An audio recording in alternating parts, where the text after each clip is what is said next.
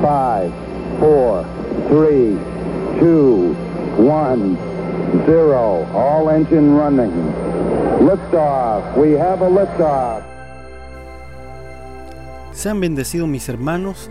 Volvemos a retomar y este sería ya nuestro último eh, audio acerca de este tema. Ya entraremos a otro también muy interesante que tiene mucha relación con esto. Vamos a hablar un poquito después acerca de la ley de la diligencia que es lo que nos permite eh, traer a luz, manifestar, producir aquellos que el Señor ha puesto en nuestras manos. Pero antes de eso vamos a terminar entonces con esto que hemos estado hablando acerca de ser eh, alguien que pueda retomar el, camino, la ruta que el Señor nos trazó y cumplir el propósito por el cual eh, el Señor nos ha llamado y nos insertó en su propósito mayor. Bueno, y en esta ocasión quiero dar algunas claves eh, de las que hemos estado hablando, resaltar algunas de ellas en algunos puntos.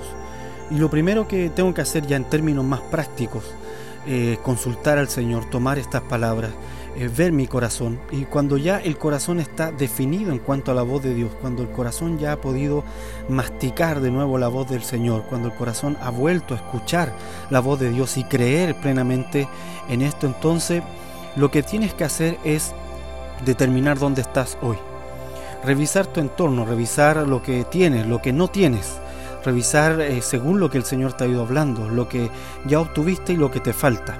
Observarlo alrededor tuyo, eso es determinar, determinar en qué posición estás, porque si estamos hablando de, de recuperar las coordenadas hacia la meta que el Señor trazó, si estamos hablando de recuperar las coordenadas hacia el objetivo que el Señor trazó y puso en tu corazón, entonces estamos hablando de primero determinar dónde estoy con relación a ese objetivo y para eso debo observar lo que hay a mi alrededor.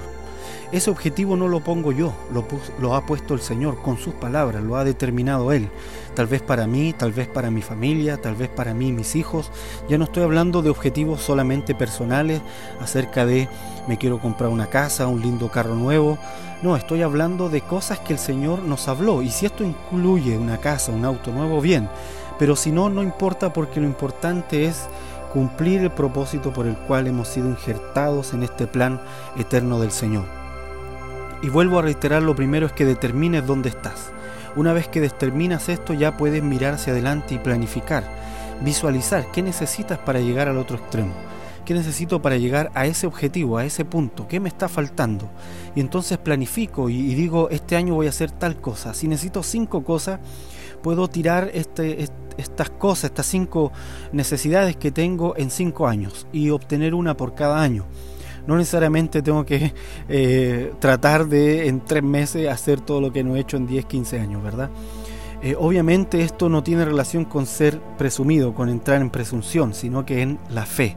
La fe me permite tener, ser sensato incluso en estas decisiones. Em, y entonces planifico y visualizo lo que necesito para llegar al otro extremo.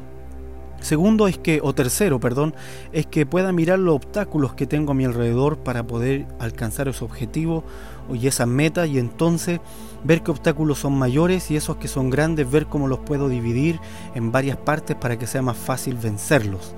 Y cuando ya lo visualizo, cuando veo eh, cómo puedo vencer este obstáculo, si ese obstáculo, por ejemplo, es, un, es una carencia económica, cómo puedo dividir esta carencia económica en varias partes de tal forma que pueda vencerla.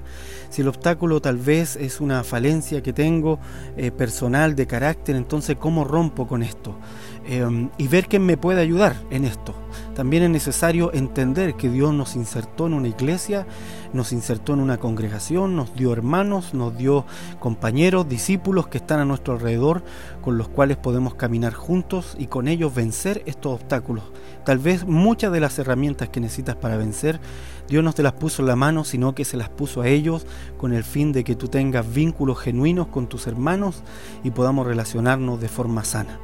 Entonces una vez que determino dónde estoy, que visualizo cuánto me falta para llegar al objetivo desde el punto donde estoy, que visualizo el obstáculo y veo cómo destruirlo, entonces debo avanzar siempre confiando en lo que Dios dijo.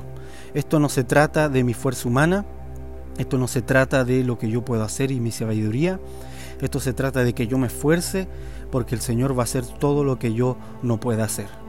Entonces para poder eh, mantener ese esfuerzo, esa diligencia, Escribe, escribe lo que el Señor puso en tu corazón.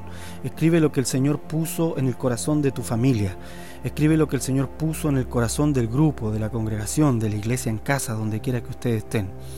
Escríbelo y así visualízalo cada día que estás caminando y ese único objetivo que determinaste para este año, cúmplelo.